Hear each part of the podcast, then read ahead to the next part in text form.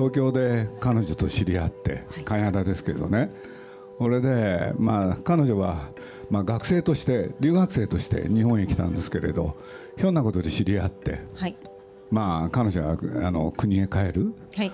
それでそれでまあさようならってことで終わると思ってたらその後も連絡がねあのあの続いたんですよね、何しろ今回はあの写真をね、はい。彼女に撮ってもらおうっていうことで実は今回の旅は仕事っていう。今日僕が ここでトークショーをやろうっていう最大の目的はね彼女の写真のね撮った写真を皆さんに見てもらってそれで売り出しを図ろうかなんて そういうことをちょっと考えて今日この場に立ってます。鈴木敏夫のジブリ汗まみれ今週は4月27日原宿ベースヤード東京で行われた鈴木敏夫とジブリ展特別イベント噂の勘屋田がやってきた。トークショーの模様をお送りします。司会は風とロック代表取締役エグゼクティブプロデューサーの平井真央さんです。鈴木さん初のノンフィクション小説「南の国の勘屋田」の主人公勘屋田さんは今回カメラマンとして来日しました。彼女は現在ジブリの広報誌熱風で写真連載を続けています。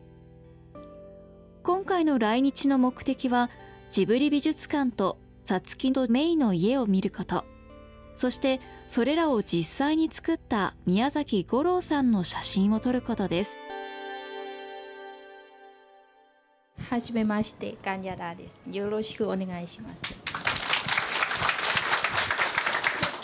まあ、こういういろいろな、まあ、南の国の勘屋田の中でもされてましたけども、まあ、訪ねてきてくれたりとかまたそこでレストランを経営するということも含めていろいろ展開があったわけですけれどもそして今回フォトグラファーとしてお仕事をこう指名されるという中で鈴木さんどう思われてますか？ ก็ตามนั้นเลยค่ะ ก็คือจริงๆ แล้วครั้งนี้เป็นครั้งแรกที่แบบว่าถ่ายภาพอย่างเงี้ย เพราะว่าปกติก็คือจะถ่ายแบบเล่นๆ ไม่ได้ไม่ได้คิดว่ามันจะเป็นผลงานได้ขนาดนี้ค่ะ あのー素晴らしい人だと言ってますねあれです鈴木さんはあの言語が理解あの今回、えー、と写真撮るのははい初めてですけど、普段あの、 えー、とこんな写真撮ったことないので、はいあの鈴木さんから指名あって、はい一生懸命撮ってきました。今回ね、まあ、とにかく彼女に頼んだ仕事の中でジブリ美術館を改めて撮ってもらうとかあの宮崎五郎ってあの宮崎駿の息子で彼のねいい写真がなかったもんだからね。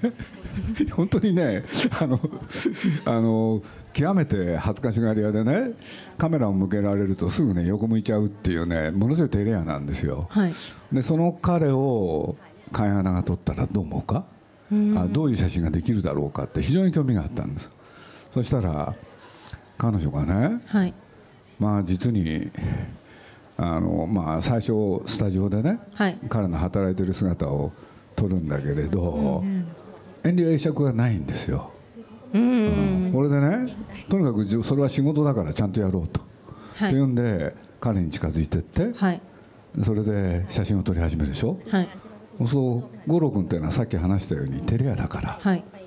まあ、簡単に言うと逃げまくるわけですよね だけれどね。写真を撮る人にから逃げるんですそうはい。これでまあその日はそんなに長く撮らなかったんで、そしたら彼女の方から注文が出たんですよ、はい。3つ出ましたね。1つ。まあ実はその直前に会った時に五郎君の顔を見て五郎君って皆さん分かりますかね？顔。一言で言うとね金田は彼の顔を見て気に入ったんですねこれでなんでかっていうと日本の男性っていうのをこんなこと言うとみんなの評判が悪くなるかもしれないんですけれどあの金田はねあんまり好きじゃないんですよね。日本の男性っていうのは、ほんでなんだかっつったらね、まあ、それが五郎君の特徴にもなるんですけれど彼の顔は珍しいって言ったんですよ。はい。で何かっつったら鼻が高い。うんうんうん。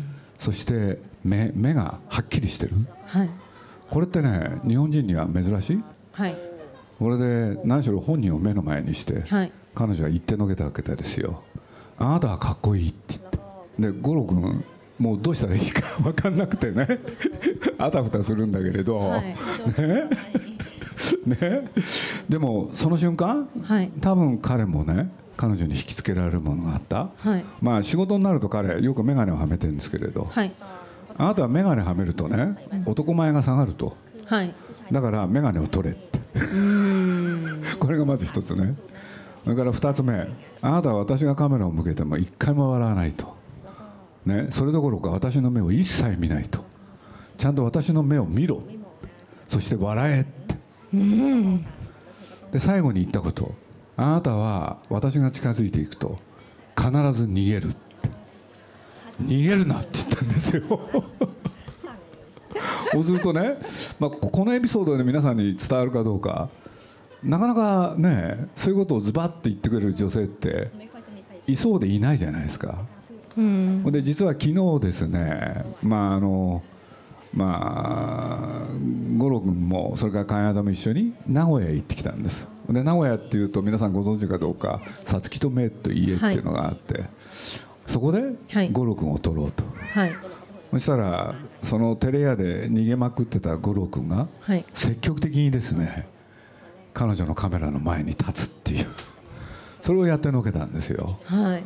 いやまあ皆さんね話がち行ったりこっち行ったりして申し訳ないんだけれど彼女の写真をね、まあ、ここにずっとだーっと飾ってある写真なんですけれど、実はね僕はいいと思ったしジブリのスタッフはみんないいと思ったんですよ。でそれをプロのカメラマンが見るとどう思うんだろうって、うん、そしたらねそのプロのカメラマンがねじーっとね一枚一枚見ながらいろんなことを教えてくれたんです。でまず第一にこの写真はね、その人は何も知らないですよ。誰が撮ったか何も、はい。それでかその彼が教えてくれたこと。第一に、ね、この写真を撮った人は多分運動神経がいいって言ったんですよね、うーん。俺僕ねえなんでわかんだろうって。いや実際彼女すごい運動神経がいいんで。いやというのはあの構造を作ってゆっくり構えて撮ってる写真じゃない？ほとんどがね瞬間に撮ってるって。でないとこういう写真は撮れない？はい。それをまず教えてくれて。うんうん。でその次にね教えてくれたのが彼女にとって写真を撮るときに一番大事なのははい。ね、光だって。光を線として捉えてる。そこが素晴らしいって言って教えてくれたんですよ。僕ら写真家はね、はい。プログあのフォトグラファーっていうのはねその光を線で捉えるっていうのは僕らの夢なんだと。ん。でそれをねちゃんとやってのけてる。この写真っていうのはすごいですよつって。でまあついでにね聞き聞きたくなったんですよね、はい彼女はプロとしてデビューできますかって。そしたらそのあのプロのねプロあのフォトグラファーがね教えてくれました。もうプロですって。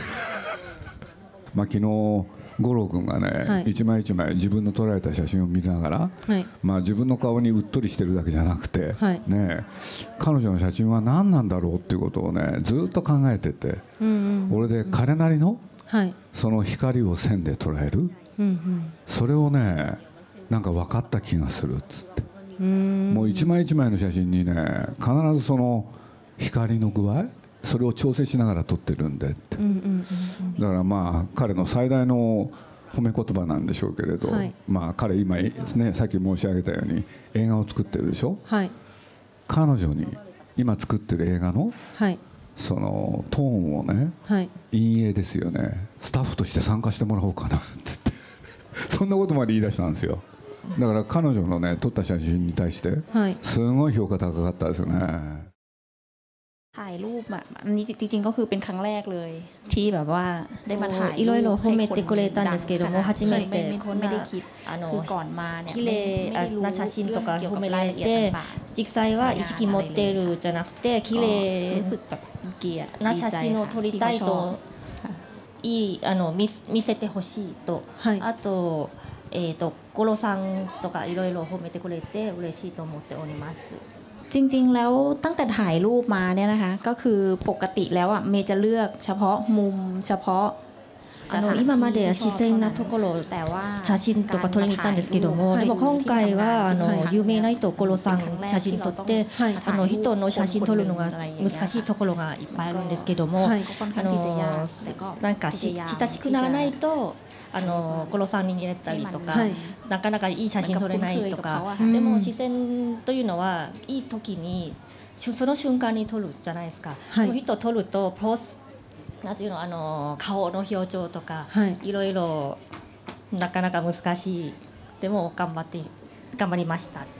宮崎監督の新作はい。のヒロインが実は神谷田さんからのインスピレーションだみたいなお話をちょっとお伺いしちゃったんですけども、この辺りって話せるところはああありますかいいですよあの今宮崎駿が「君たちはどう生きるか」ってそういう映画を作っててこれでまあ時代がねまあ実は昔の日本なんですよ。じゃあその舞台は日今本で。おっしゃっていた鈴木さんがおっしゃっている原体験というかその昭和の。そうですね。でその中に実はね、はい。ヒロインとしてある女性が出てくる。でこの人はですね着物を着るっていうのがテーマなんですよ。主人あのそのヒロインがね。それがキーキーワードというかで宮崎駿はね、はい。そのいろんな女性にね、はい。それこそ着物を着せてみたりいろんな写真を見たりして、はい。ね、そのヒロインを探し続けるわけですよ。これでね実は全然見つからなかったんです。これでねヒロインが描けない困ったって。で一言で言うと着物を着こなせる人がいないって言って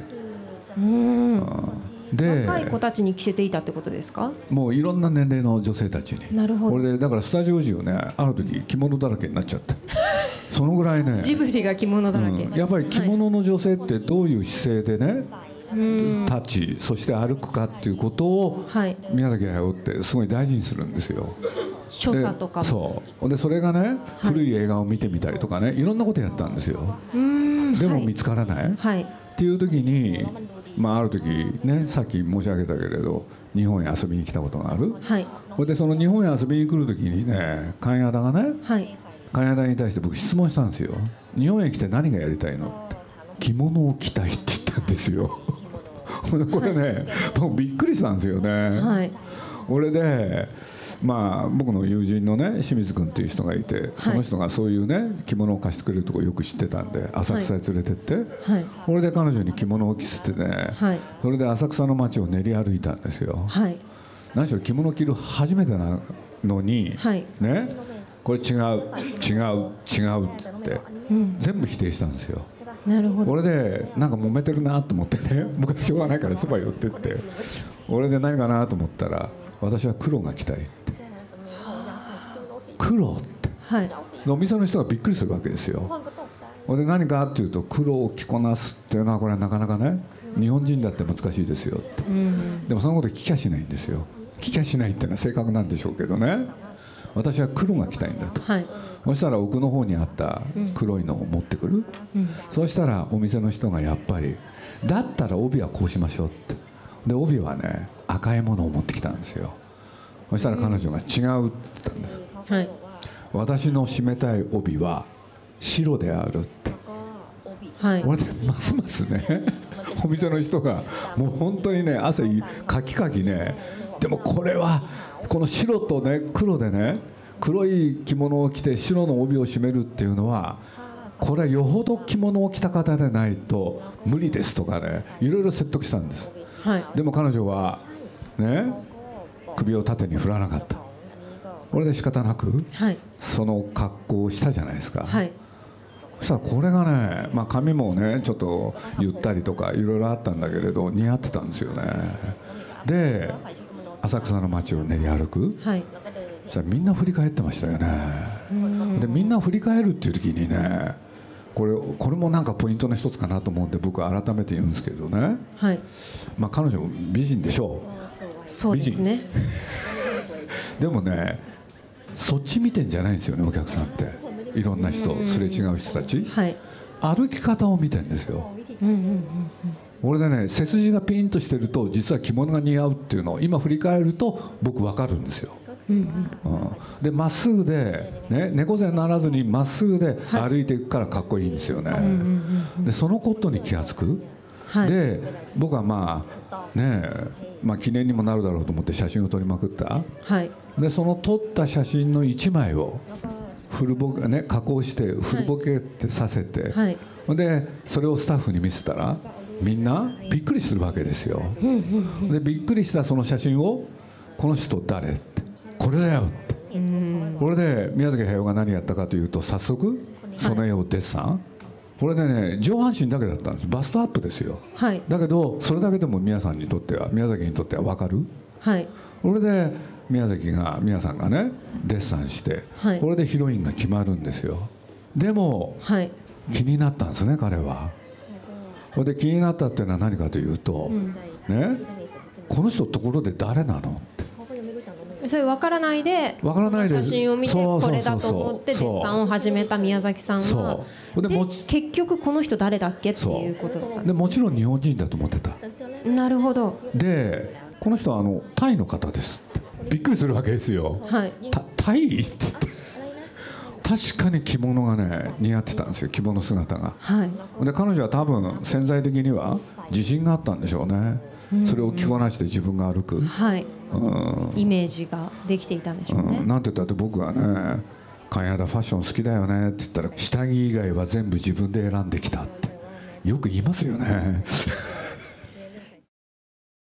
非常にねこんな写真撮ったら誰かなみんななんて言うんだろうって考えないですよね。そうですよね。自分が好きなもの好きなものしか撮らない、うん、そこもじゃあその先ほどおっしゃっていた鍵括弧わがままというところかもしれないですけど、ね、だからまあ、うん、多分はっきりしてますよね、はい、あの自己自己確立してて、うん、だからあのこの中にもね、はい、僕まあついでながら申し上げちゃうとところどころにね、はい、あの女の子に見えるんですけど実はこ子供の写真があるでしょ。これ全部同じ子供でねうんうん、でなんと関谷田の子供のさんなんですよね。キム君っていう。はい。これで写真をねいろんな方に見せたらみんな女の子だと思うんですけれど まあこここにもいますけれど、はい、この、ね、車に乗ったのもそうだし、うんうん、それからこの写真なんかもね自分のお子さんなんですけれどね。あのこれはねジブリのスタッフに僕教えてもらってね金田のさんの写真で面白いことがあるって何かって言ったら、はい、自分の息子さんを撮るのにね、うんうん、そのキムが笑っていないって。うん。ああなるほど。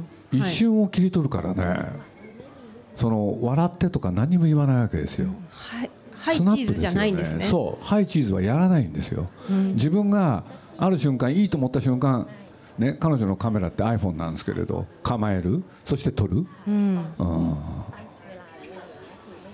でその思い切りの良さっていうのかな、はい、それって僕ら日本人にも参考になる考え方、うん、多分これから。彼の彼女の捉えものの捉え方ってものすごいシンプルでストロングだから、まあ、彼女を見た時ね、僕もそんな気持ち初めて湧いたんですけれど彼女のことを文章で書いてみてはい、でそれは何を書きたかったかっていうとねやっぱり本来生きるってのはどういうことなのか、うん、それをやってみたかったんですよね。はい、でまあ僕の、ね、知ってる限りのことを、はい、ね、で彼女と付き合う中で、ね、彼女の強さ弱さそれは知りましたけれど基本的には生きる力が強いんですよ。はい、でそれをテーマに書いてみたのが、ね、南の国の勘やだ。うん、で彼女の最大の特徴、はい、ねまあ、人間ってのはそういうことがあるんですけれど現在未来過去、はい、ね、彼女は、ね、過去を悔やみ未来を思い悩む。って今の日本人ってみんなしてるじゃないですか。僕も実はしてるんですけれどね。彼女それないんですよ。彼女は過去を考えない、はい、ね、未来も考えない。いつもあるのは何かって言ったら今ここなんですよね、はい、その強さがある、うんうん、でそれってねやっぱり昔の日本人はみんな持ってたはず、うん、でそれがなくなっちゃった。俺でまああの外観法のね、まあ、改正によってこれからね、東京をはじめ日本にも、はい、アジアの人がいっぱい来るじゃないですか、はい、そうするとねその人たちの最大の特徴、うん、多分寛大寛大に代表されるね今ここを生きることが多分得意な人たちなんですよ。その人たちとどうやって一緒に僕らやっていくかって言ったらその考え方さえ基本に押さえておけば、はい、ねあの付き合うのに苦労は僕はしないんじゃないかっていうのが僕の思った考えたこと、うん、うん、だから結果としてはねまあ、そういう時代にそういう本を書けたっていうことはね、はい、僕は自分は幸せだったなって気はちょっとしてるんですけどね、うん、これ本の宣伝です、で多分ねこの写真にもその精神って生きてるんですよ。捉えてるのは全部ね今ここですよ。宮崎駿もそういう人です。はい。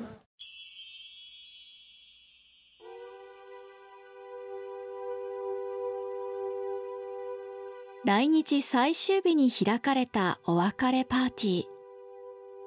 神谷田さんは自分を受け入れてくれたスタッフへの感謝の手紙を用意し、通訳の奈々さんが読み上げました。えっ、と、今まで一緒に頑張ってありがとうございました。いろいろプレッシャーもあったり、楽しんだり、でも皆さんと一緒にいると楽しかった。日本に来てから何をやるかどこに行くか誰と会うか分からなかったでも今まで私あの才能あるか本当に自信がなかった。本当に仕事ができるかどうかは分からない。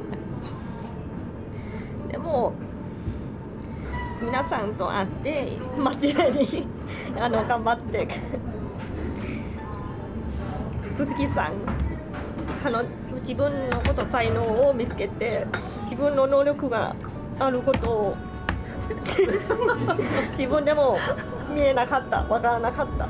今回チャンス触れてありがとうございます。でも今回の仕事あるなんか終わりかまた続けるか。多分私もわからないですけどもでも大光栄です。今回皆さんと一緒に働いててとても素晴らしい。でも今お金というよりは皆さんの笑ってくれて笑顔とかあと褒めてくれることがそれは私の作作作品です。私は日本語は覚れないし多分できないと思ってるけどでもこれからもっと勉強します。皆さん出会って本当に嬉しいです。でも何かあの姿勢なこととかマナーとか何も日本のことがわからないですけども本当にすみませんでした。これからもよろしくお願いいたします。またお会いできるのを楽しみにしてます。以上です。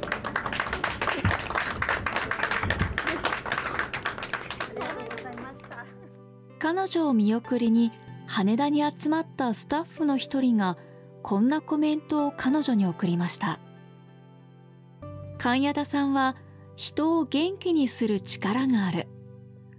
今回の撮影で五郎さんは神谷田さんからすごく元気をもらった。だけど五郎さんだけじゃない。私も元気をたくさんもらった。その時五郎さんから神谷田さんに電話が。茅田さんは感激して涙のお別れとなったのです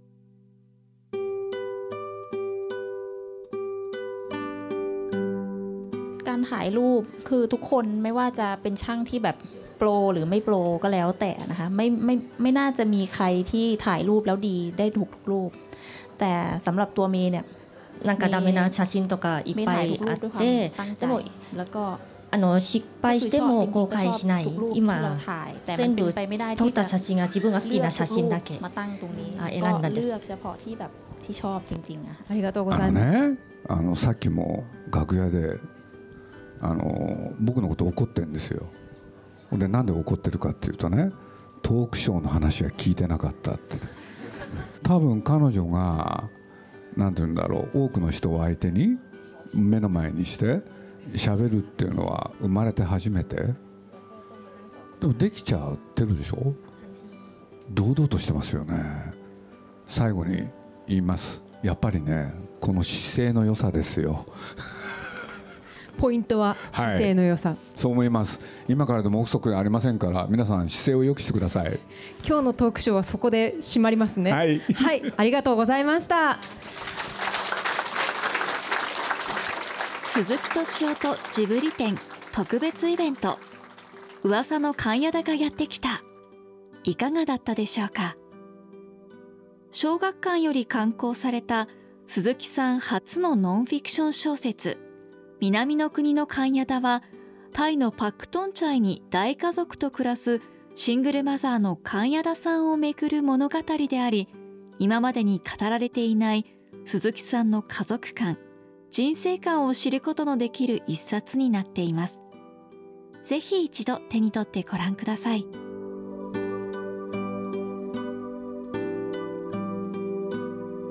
鈴木敏夫のジブリ汗まみれ。この番組はウォルト・ディズニー・ジャパンローソン日清製粉グループ au ブルボンの提供でお送りしました。